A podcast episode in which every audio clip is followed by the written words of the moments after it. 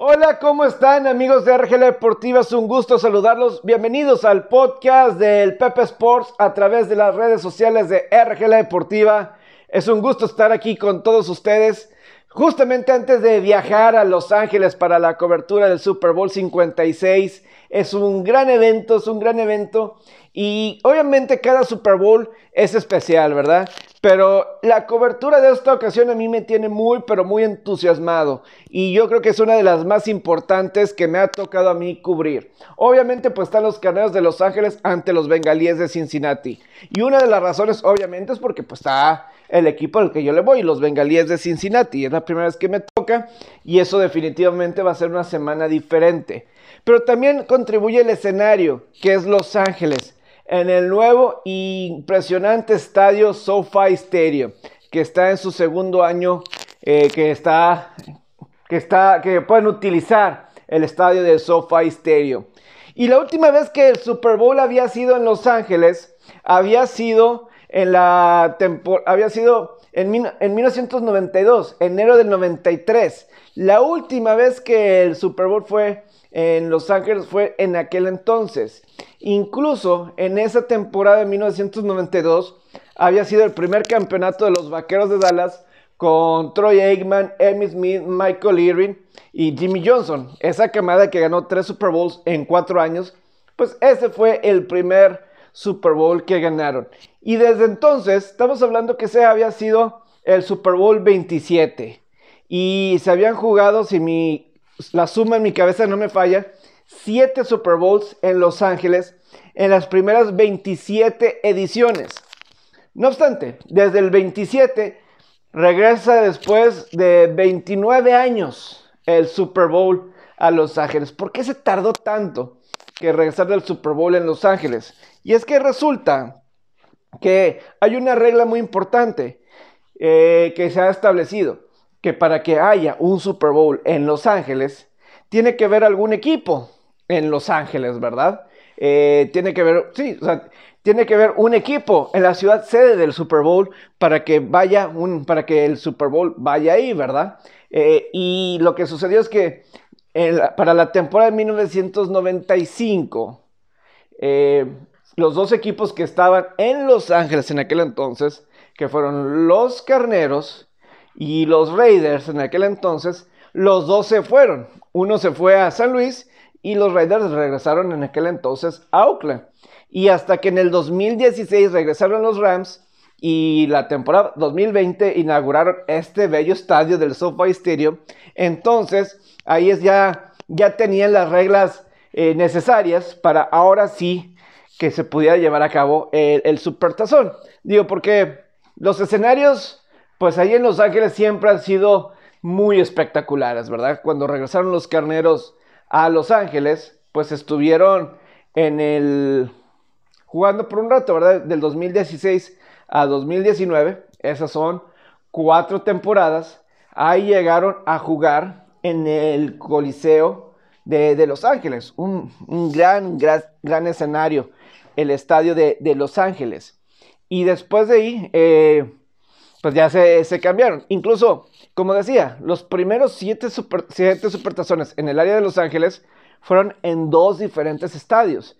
La edición 1 y la edición 7 de los Super Bowls se llevaron a cabo en el Coliseo de Los Ángeles. Obviamente memorable el primero, ¿verdad? El Green Bay contra Kansas City con el head coach Vince Lombardi. Vince Lombardi, uno de los mejores coaches de la historia, que de ahí viene el nombre del trofeo a quien gana el Super Bowl, el trofeo Vince Lombardi. Y pues obviamente en el Super Bowl 7 pues también es histórico, ¿verdad? Porque ahí en el Coliseo de Los Ángeles, eh, pues los Miami, los Delfines de Miami vencieron a los Pieles Rojas de Washington en aquel entonces y consiguieron la victoria 14-7 para que Miami completara la única temporada perfecta en la historia de la NFL. La única temporada perfecta en su totalidad perfecta de la NFL. Y pues Miami fue campeón del Super Bowl en aquel, en aquel entonces.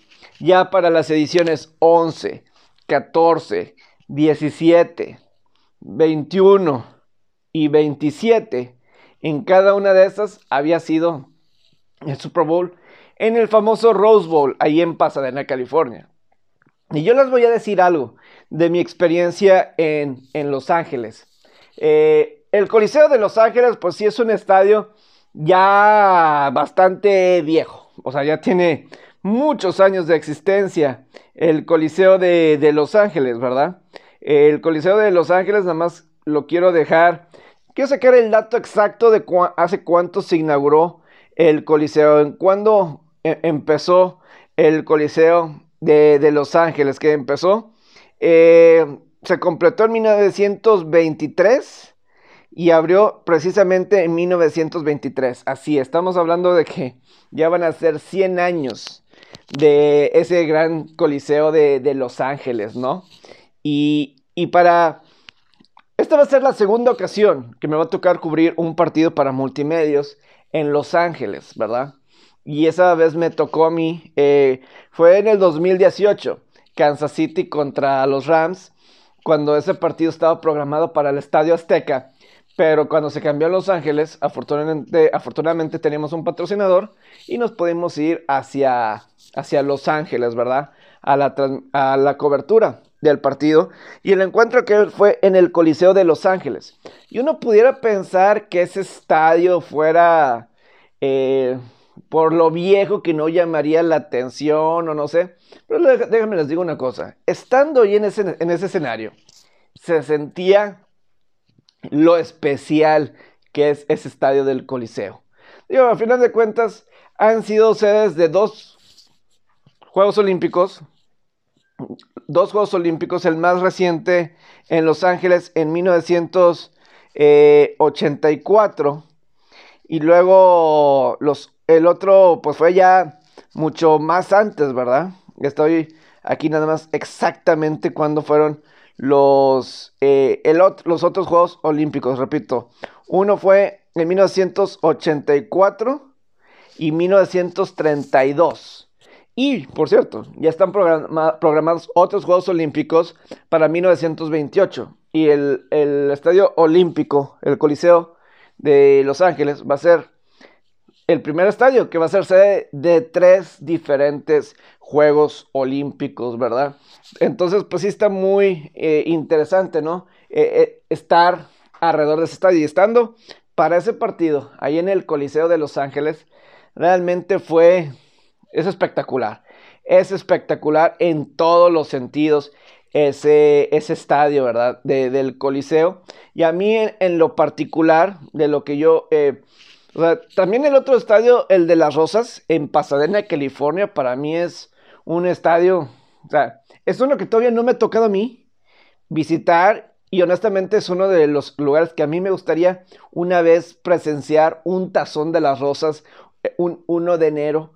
Eh, creo que nada más yo percibo cuando veo los juegos ahí en el Tazón de las Rosas y cada vez que es 1 de enero o cuando me toca ver ya después a mí en privado esos juegos del 1 de enero, es un, se ve un espectáculo, un glamour increíble, un colorido.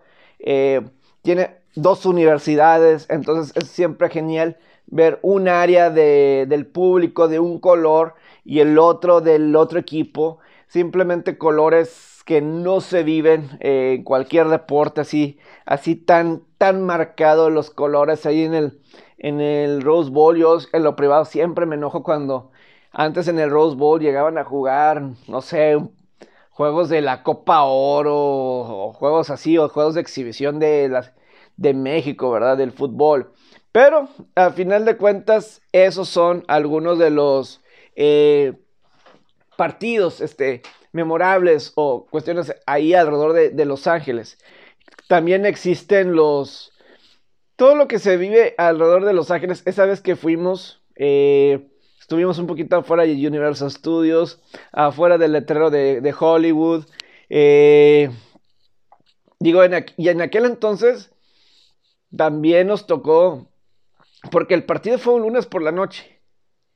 Y ese domingo también los cargadores ya estaban en, Los Ángeles, ya, ya, habían llegado y estaban jugando en el Stop Hop Center en contra de los Broncos de Denver. Era simplemente, pues obviamente la diferencia de estadio, pero pues tuvimos esa oportunidad y fuimos a un partido de hockey después de eso. Total, ¿no? Pero fue una gran experiencia y pues bueno, vamos de regreso a Los Ángeles y ahora a conocer el nuevo SoFi Stadium que simplemente son de estos escenarios emblemáticos de la NFL que pues están apareciendo en todos lados y pues es lo más moderno, moderno, moderno. Yo creo que pues el estadio previo moderno que nos tocó ir fue al de Atlanta, el nuevo estadio, ¿verdad? El Mercedes-Benz Estadio, el estadio de Mercedes-Benz ahí en Atlanta y ahí por Olympic Park, etcétera. No, muy, muy padre estadio, pero lo que sí es que, ¿qué espero yo de esta semana del Super Bowl 56? Digo, por parte de los carneros, es la segunda vez en las últimas cuatro temporadas que van a estar en este Supertazón. Eh, estuvieron en ese Super Bowl en Atlanta hace cuatro temporadas, tres años, que fue cuando perdieron contra los Patriotas de Nueva Inglaterra, del mismo eh, Tom Brady, ¿verdad? Que pues se vivió de una forma... Eh, pues fue uno de los peores supertazones de, de la historia, ¿verdad? 13 a 3, ¿verdad? Eh, terminaron, perdieron, perdieron los carneros. Y la deducción de mucha gente o la imagen que se queda de ese partido es que Bill Belichick le ganó en el cocheo a Sean McVay, ¿verdad? Eso fue lo que se llegó a decir. Ahora, ahora, ahora, eh, pues Sean McVay tendrá enfrente a un pupilo, ¿verdad? A uno de sus pupilos, que Sean McVay cada vez más se está convirtiendo no solamente es claro que es un muy buen head coach, ¿verdad? Para que por segunda ocasión en cuatro esté en el Super Bowl, pero sí, y que prácticamente creo que casi todas las temporadas han, ha estado, ha clasificado postemporada en cada año que ha estado con los carneros, sobre todo porque antes había sido una sequía muy grande con los carneros para clasificar a postemporada, pero sequías así bastante largas porque eh, sí, los, los carneros eh, cuando estaban en San Luis tuvieron una pequeña era buena de unos 3, 4 años con Kurt Warner, eh, Marshall Falk, Isaac Bruce, así en general. Había sido una era bastante corta, ¿verdad? pero llegaron a dos, dos, Super Bowls y el único Super Bowl que ganaron en la historia de su franquicia. Pero después de ahí, estamos hablando que del 2005 no volvieron a clasificar hasta que pues llegó Sean McVay con ellos cuando llegaron a Los Ángeles en el 2017, en la segunda temporada, porque en 2016 todavía estaba Jeff Fisher como head coach. Y ya luego, en el 2017, los logró calificar, los puso ya en una situación así de postemporada bastante, bastante marcado, ¿verdad? Y desde el 2017 que está McVeigh los ha logrado poner en, en postemporada. En el 2018 los, los puso en el Super Bowl en contra de, los Patriotas. Y pues aquí están, ¿verdad? En esta instancia del Super Bowl, ¿no? Número 56. Y como digo, ahora va a ser el dolo de... Eh, y va a ser tema durante la semana. El, el maestro Sean McVeigh contra uno de sus pupilos, como es el caso ahora de Zach Taylor de los Bengalíes de Cincinnati.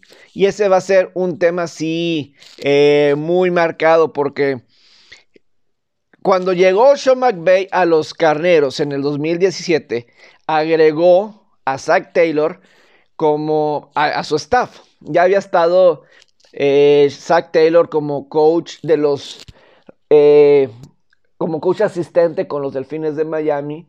También en la Universidad de Texas AM ya le había tocado estar con, eh, con ese grupo de gentes, ¿no? Pero ha logrado en muy poco tiempo formar ya lo que se dice como varios pupilos que están en varias partes. Ahorita el caso de Zach Taylor, eh, perdón, de Sean McVay, tiene a tres asistentes suyos. Y estamos hablando que Sean McVay tiene apenas, eh, de edad, tiene apenas 36 años. Es decir, es de mi edad, Sean McVay. Apenas, está bien joven, ¿verdad? Sean McVay. Y ahorita ya tiene a, a cuatro pupilos que son head coaches ya sea de NFL o del fútbol americano de la NCAA en primer nivel. Estamos hablando que Matt LaFleur de los empacadores de Green Bay, que en cada temporada ha acumulado mínimo 13 victorias en temporada regular. Tienes a Brandon Staley, que estuvo este año con los cargadores de Los Ángeles, casi, casi los pone en postemporada. Jeff Flesh es el entrenador en jefe apenas esta temporada pasada en la Universidad de Arizona, dentro de la NCAA. Y ahora Isaac Taylor, ¿verdad? De los bengalíes de, Cincinnati. Que de hecho, Zach Taylor es dos años más grande que Sean McVay. Zach Taylor tiene 38 años de edad y este va a ser el enfrentamiento más joven eh, de, enfrentamiento de coaches en la historia de la NFL. Y repito, Zach Taylor cuando eh, llega con McVay, el mismo año que McVay lo contrata, cuando Primero llega el mismo McVeigh con los carneros de, Los Ángeles. Primero era coach asistente en la posición de receptores y en el 2018 fue el coach de corebacks de los carneros.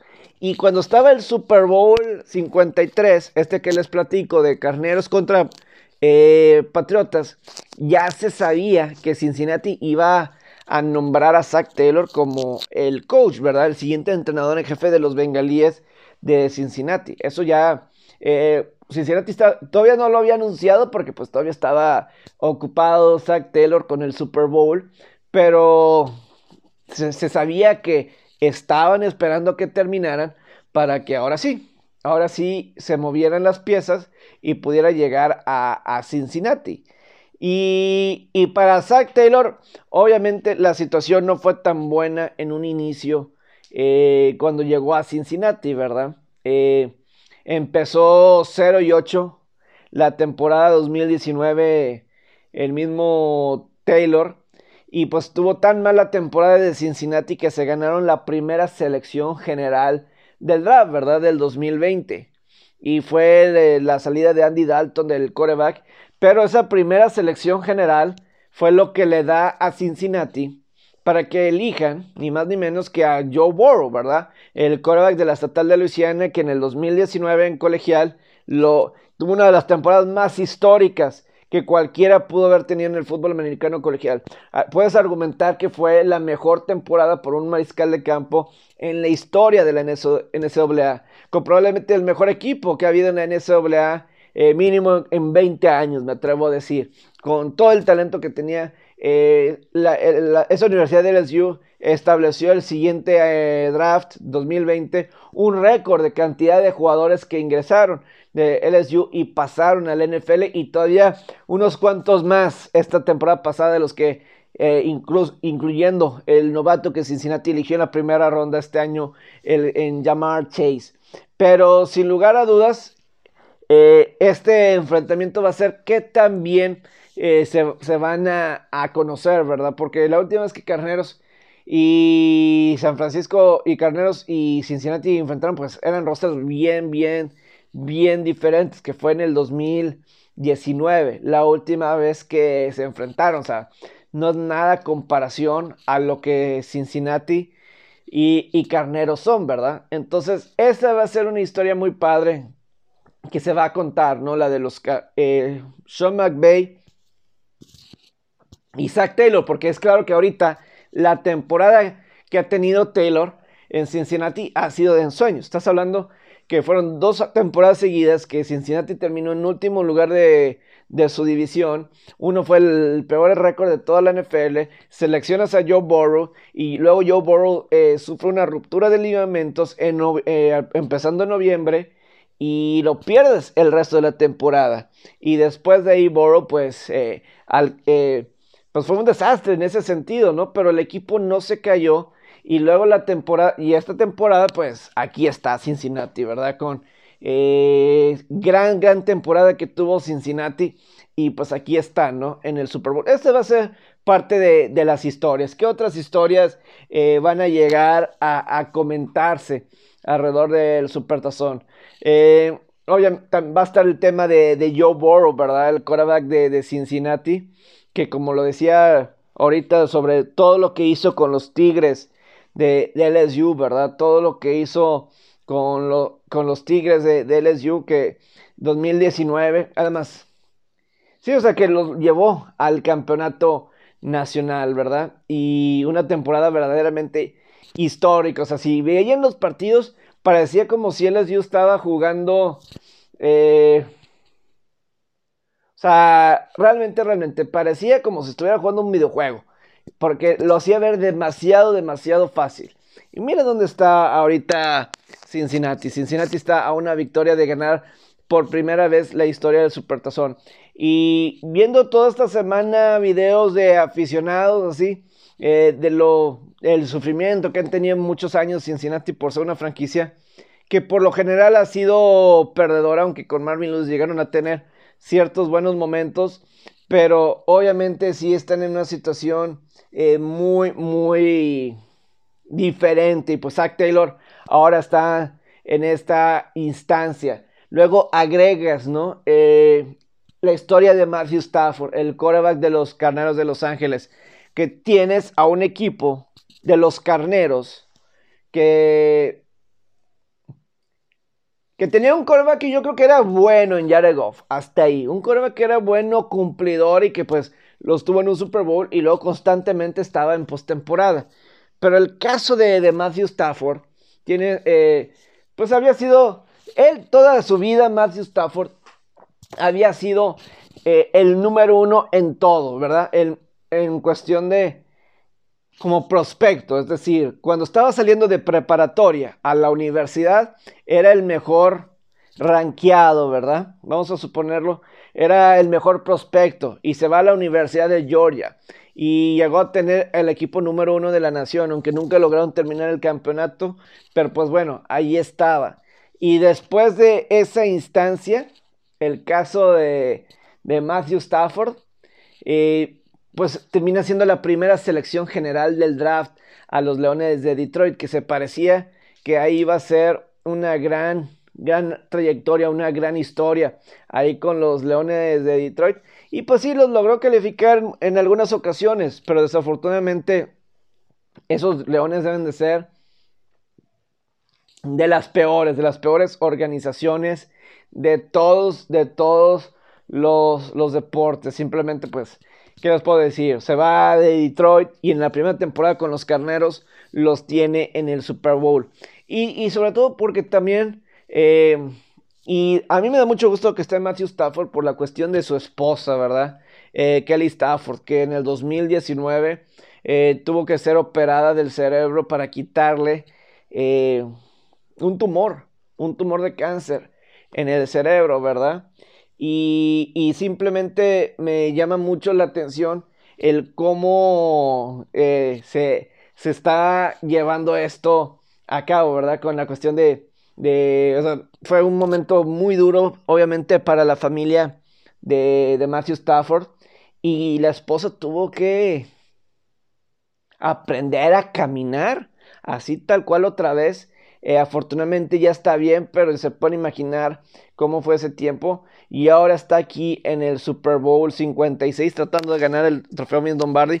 Digo, los carneros eh, con, Stafford, para empezar, Stafford llega a los y, y sería muy interesante.